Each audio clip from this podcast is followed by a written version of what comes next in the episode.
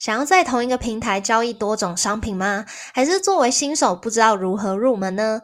？MyTrade 提供了指数、美股、黄金、加密货币、外汇等商品的差价合约交易，点差第一还不需要手续费，让你可以交易全球多元资产。另外，平台给新手提供了免费的日内、短期、中期交易策略，还有每日的策略报告，汇集当天的市场总结，帮助你在交易决策上更顺利、更贴近市场变化。跟大家分享其中一个 MyTrade GPT 功能，会总结最近二十四到三十六小时的新闻资讯，汇整成一篇文章，可以更有效率、更快反映市场。MyTrade 也另外提供五万美元的模拟交易金额度，让新手可以直接模拟学习交易哦。对差价合约有兴趣的学伴，可以先注册模拟账户使用看看，注册链接就在节目资讯栏里喽。Hello，我是 Cindy。我是雪莉，欢迎回到理财学霸，和我们一起累积理财小知识，扩大财务舒适圈。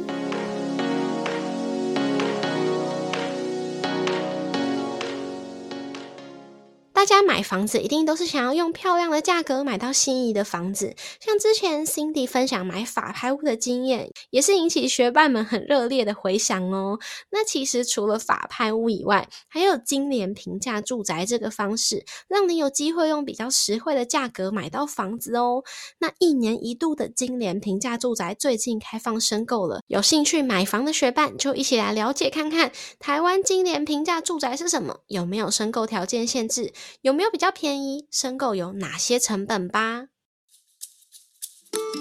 台湾金联就是台湾金联资产管理股份有限公司的简称，它是在二零零一年的时候由财政部和银行商业同业工会主导之下成立的资产管理公司，主要的业务就是协助台湾各家金融机构处置不良债权。他从二零一零年开始，就会将产权已经处理干净的房子释出，集中在一个时段让民众申购。那这个台湾今年平价宅的活动已经连续十四年了，成交过破千户的房子。那这个金联平价宅有什么特色呢？首先，它是产权清楚的房子嘛，所以你就不用担心点交的问题，而且它也有保证，不是辐射屋、海沙屋，还有事故屋。那另外，价格方面，公告价就是出售价，所以你是不用议价，然后也没有那种加价投标的机制。如果有很多人要想要申购同一个物件的话，就会用抽签来决定谁可以成交。那因为不是中介公司来处。理的买卖，所以也不用中介费，过户代书费那边也是由台湾金联来负担哦。另外，在屋况方面，也是台湾金联有处理过这个房子才释出，而且可以从线上赏屋影片上面看到他的房子是有整理过的，还有开放实体赏屋，所以我觉得比起法拍屋来说，它的资讯透明度是提高蛮多的。那大家一定会好奇，这个金莲平价宅，它真的有符合它的名字，有比较的平价，有比较便宜吗？其实这也是网络论坛中蛮常有争议的点，因为有些人觉得说金莲平价宅它真的就是有比市价便宜一些，所以就很想下手。可是有些人就觉得金莲它其实是去抢到法拍屋，然后拍到之后，他他们自己在内部整理一下，然后呢再加价卖出，所以根本就没有比较便宜。可是便宜不便宜，这是一件很主观的事情嘛？我们是建议大家可以跟实价登录去比较，来自己判断。我们也从金联它现在有开放试出的物件中，找了一个是在三重的捷运公共宅，想来跟实价登录稍微做比较一下。那这个三重的捷运公共宅，它目前的售价在金联网站上面是一千一百零九万，那它是二十二楼一。房一位全幢十七点二一平，屋龄九年的一个物件，那我们就去实价登录上面搜寻了一下同社区同户型，不过它是在二十四楼的一个物件，那全幢平数也都是一样的。去年三月在实价登录上面售出的金额是一千零八十八万。所以其实算起来，目前金莲的价格甚至还贵了二十一万。可是如果你再加上你自己去买这个房子，可能会需要支付的中介费或者是代书费，把这些成本都算进去的话，或许金莲的这个房子。算起来有比较便宜一点点，可是整体来说也没有比市价便宜非常的多。所以大家在搜寻这个金莲上面的物件的时候，你在想要下手之前，还是记得要冷静的去跟目前市场上的其他物件来做比较哦。那今年试出的平价宅总共有八十八户哦，其中有七十一户是位于六都，包含台北市有十户，平均每户的售价是一千九百零六万元；新北市二十一户，平均每户的售价是一千四百三十万元；还有桃园市十四户，台中市七户，台南市七户，还有高雄市十二户。那刚刚提到的捷运共购宅，有包含在台北市内湖站有一户，还有新北菜寮站有三户。那在捷运六百公尺以内的呢，总共有十四户哦。如果从售价来看的话，总价在一千五百万元以下的有六十户。如果你想要在双北这个范围里面找到一千万元以下的房子，还是有机会哦。这次有六户试出，在北北基桃这个范围里面。总价最低的物件是位于桃园中立的房子，它的总价是四百六十三万元。那如果是这次试出的所有房子里面，总价最低的是位于高雄旗山的度假套房，总价只要一百三十一万元哦。我自己买法拍的经验其实是开盲盒，蛮多人听到我买法拍之后都会问说：“哎，那你之前就有先去看过它内部的状况吗？”答案是不行，因为法拍它就是没有这些照片，你也不能进去赏物的。金莲平价住宅它是可以赏物的哦，你在它的官网上面是可以看到各个物件影片，而且所有的物件还搭配这种三百六十度的环境，我个人是觉得还蛮厉害的。所以你如果有兴趣的话，你是。可以先到他们的官网去看这个环境影片，或者是他们的导览影片，先初步了解。而且你甚至可以去现场直接赏屋，它平日或是假日都有开放时段的话，可以参考他们官网的公告。那如果你想要在公告以外的时段去参观的话，你也是可以询问跟他们预约看看的。那这个官网的链接我们也放在部落格文字稿中喽。喜欢看电影、出国旅游、环保消费的学伴，通通看过来。刷新展 eco 永续卡，国内外一般消费都是一点五帕现金回馈无上限。新加坡、日本、韩国、美洲、欧洲当地消费刷实体卡，最高有五帕的回馈哦。而且 eco 指定品牌消费还有最高十帕现金积点回馈。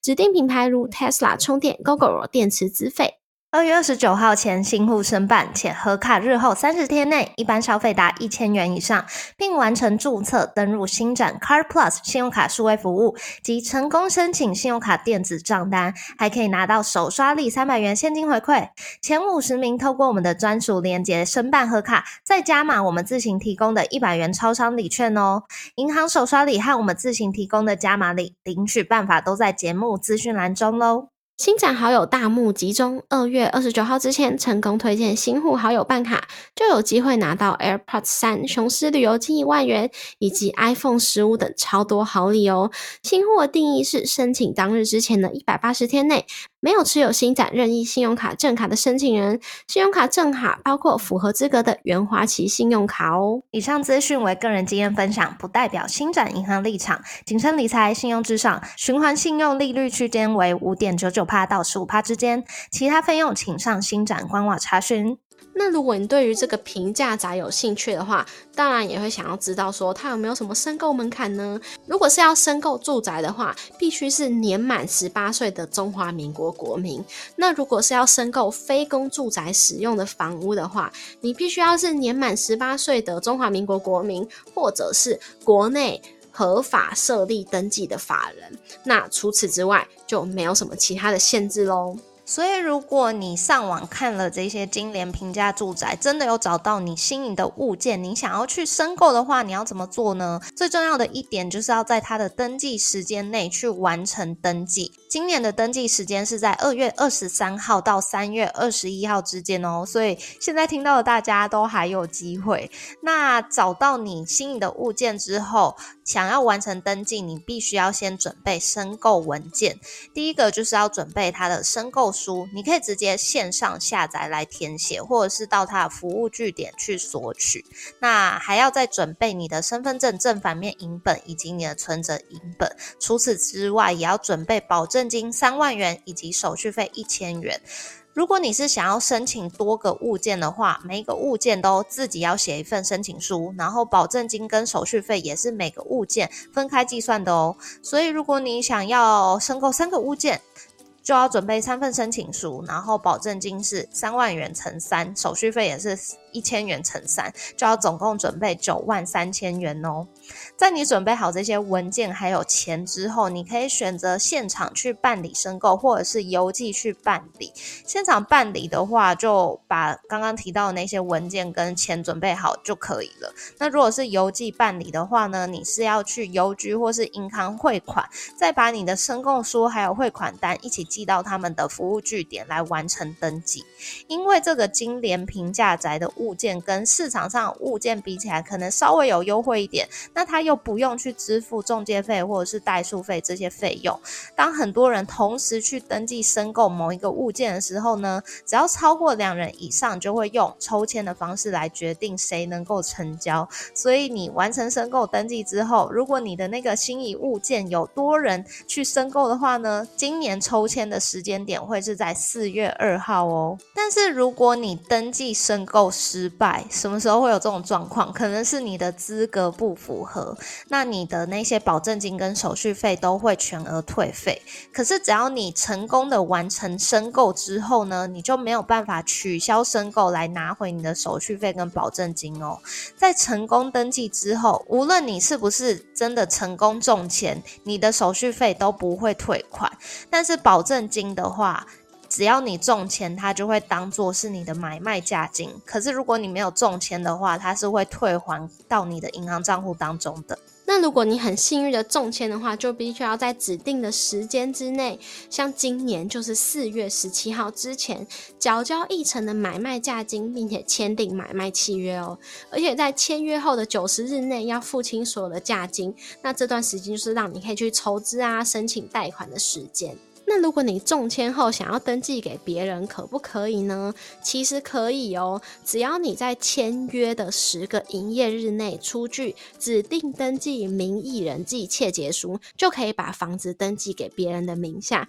但是要注意赠与税相关的法令以及连带的履约责任。如果是要过户给未成年人的话，必须要获得全体法定代理人的书面同意，而且依照税法规定，今年他会开统一发票，可是是开给签约的人，而不是过户登记的人哦。因为我之前也不太了解这个台湾金联平价住宅，所以了解完之后就发现它其实跟法拍的流程跟它的细节也是蛮多不一样的。像前面就有提到，买法拍通常是开盲盒的概念，因为通常是没有办法知道内部的状况的。那如果有照片的话，可能也是一两张而已。但是像我自己买的那间法拍是完全不知道内部状况的。那台湾今年它是可以在官网上，甚至还有这种三百六十度的影片，让你去了解这个住宅里面的内部状况。光是这一点就蛮不一样的。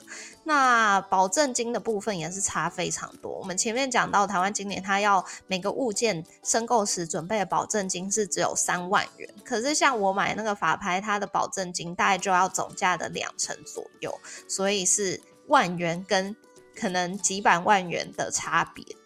那还有呃登记给谁的部分，法拍它就是拍定人，最后法院会有一个权利移转证明书给这个拍定人，之后也是要过户到这个拍定人名下。可是前面 Shirley 就有提到嘛，如果是买这个台湾金联的平价宅的话，之后是可以转移给第三人的。所以这一点是蛮不一样的，而且在你中签之后，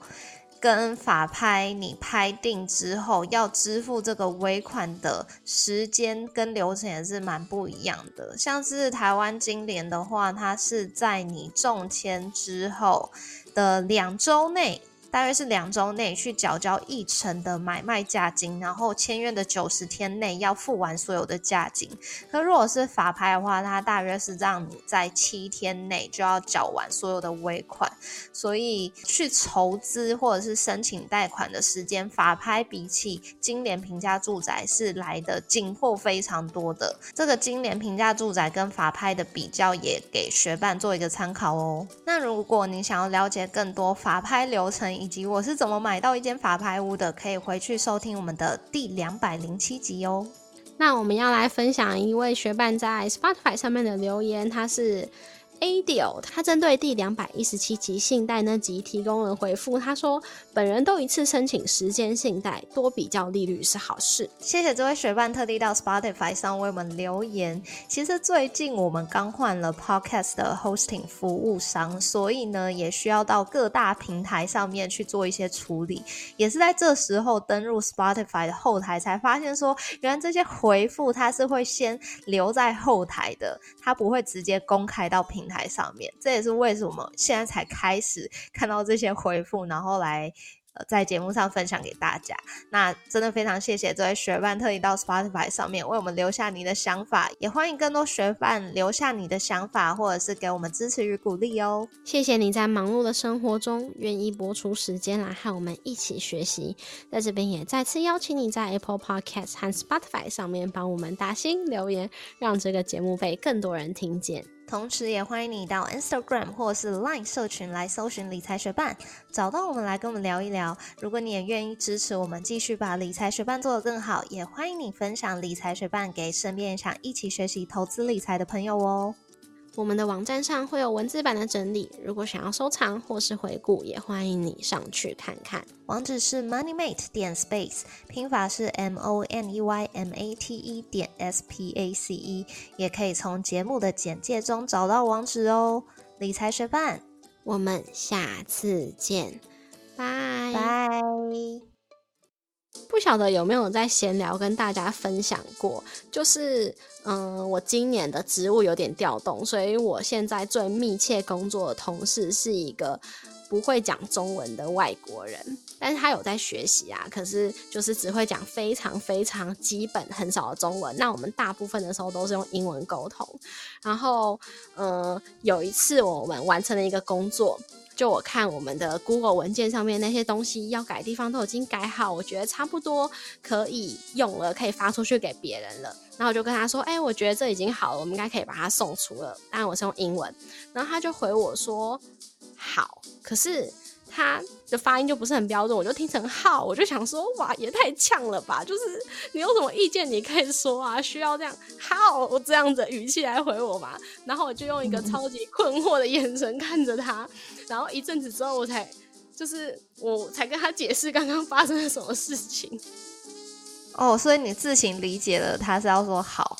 因为我本来不是。哎，我忘记了，我可能是有跟他说，哎，那你觉得还有什么地方要改的吗？然后他跟我解释说，哎，他也觉得 OK，我才知道，哦，原来他是要说好 OK 的那个好。好像音调对他们来说是非常困难的，对啊，因为像这英文的话，就是通常会用音调来表示是问句或是肯定句，可是我们的音调不一样，就是完全是不同意思。的字，嗯，所以对他们来讲就蛮困难。反正这个发生的当下，我是觉得蛮好笑的，然后也变成我们两个之间一个会一直拿出来使用的梗，就是一直想到这件事情就觉得很好笑。你讲这个，我就突然想到，我觉得我爸在这方面是一个专家，就是，嗯，这有点类似。同样的发音，可是不同的意思的这种感觉啦。虽然他的那个好是不太标准的，但像我爸，我觉得他今天就是非常搞笑。因为我们今天就是，呃，配合我妈妈的行程。我妈就是自从退休之后，就非常喜欢到户外，然后去爬山啊、走路干嘛。所以我们今天是到玉里的八通关古道，然后我们走了。来回应该九公里多，快要十公里这样子。然后，呃，爬完山之后，我们就去附近的温泉泡汤。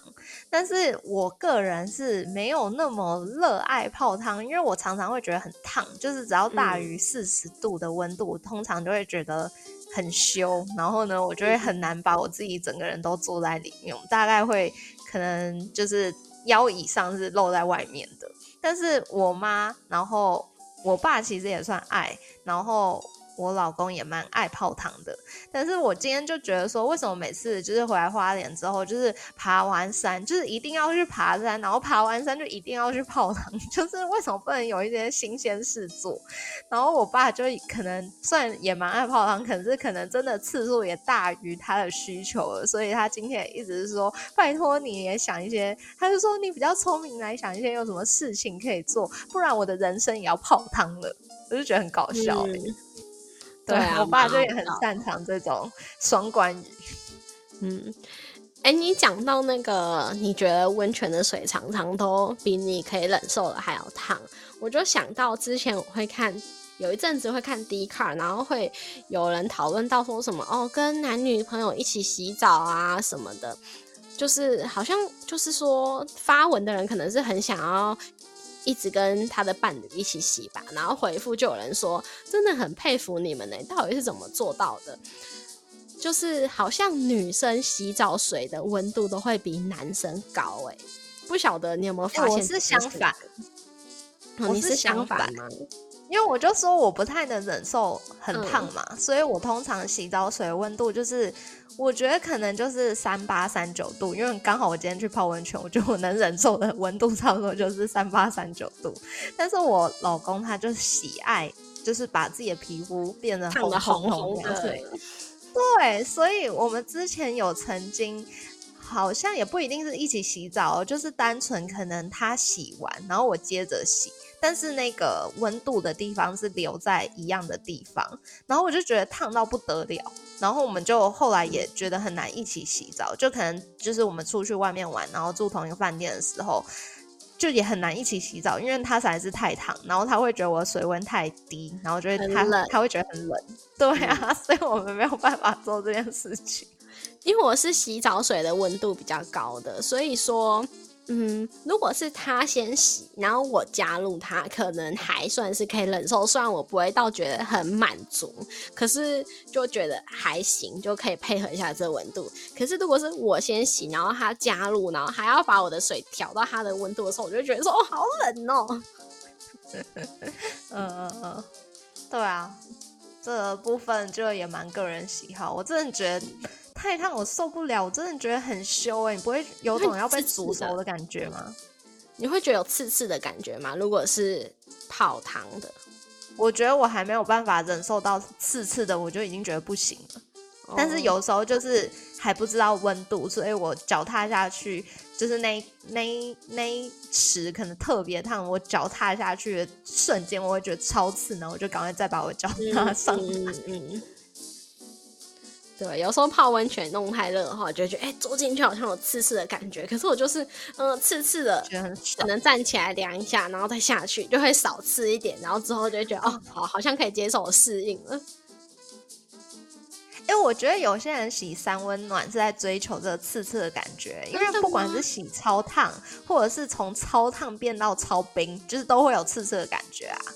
哦，但是是不同的。我觉得变到超烫的那个刺刺，感觉是会觉得是不是有伤害性的刺？可是变到超冰的，好像就是很像在很冷的天里面脚很冰那种感觉而已。啊，我不晓得，我都不喜爱，所以我去泡温泉，我都是常常直接待在就是我可以适应温度的那一池，我都不会去。变化太多，但是像我妈他们有时候就会去很烫的，然后泡了可能五分钟、十分钟，然后再去很冰的，就是让自己的身体循环变很好。我就觉得那是人间地狱。哎，那你有去过匈牙利的那个布达佩斯那边泡温泉吗？我有泡过。哎，我好像没有在那边泡温泉，但是我知道很多他们国外的那种桑拿都是在，呃，就是会先非常热，然后可能之后直接跳进去一个他们的冰河还是什么之类的。我也是觉得，我是觉得如果我有机会去的话，我应该会体验。可是我本人应该不会喜爱这个活动。嗯，对，因为在布达佩斯的那个温泉，它我觉得你应该完全不会觉得烫，因为我就会觉得可能只是比温水游泳池温一点点而已。嗯，所以对你来说应该是舒服的。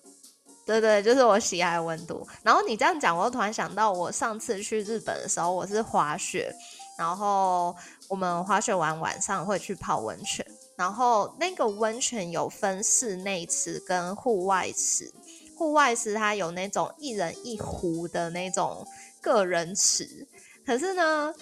那一天都是非常冷，还下雪这样，所以虽然我是在户外，那个个人池也非常烫，可是只要我要起来的话，就是直接冰天雪地这样子。嗯，然后我要从户外走到室内的时候，就需要十分大的勇气。我也是觉得，光是从那个池起来走到室内，我就觉得我已经把刚刚泡完都冷掉了，就是那个温度又没了，所以我就会立刻再走进烤箱里面。那你觉得你血液循环变得很好吗？嗯，我不知道，而且走进去烤箱之前，其实外面它就有放一个池，是就是直接是雪的，它对，直接是雪，它就是让那些雪放在里面融，所以它融出来的水是非常冰的，让你在烤箱之前，你可以先就是让自己降温一点，避免进到烤箱太冷，哎，进到烤箱之后太热。可是我觉得完全不要这个步骤。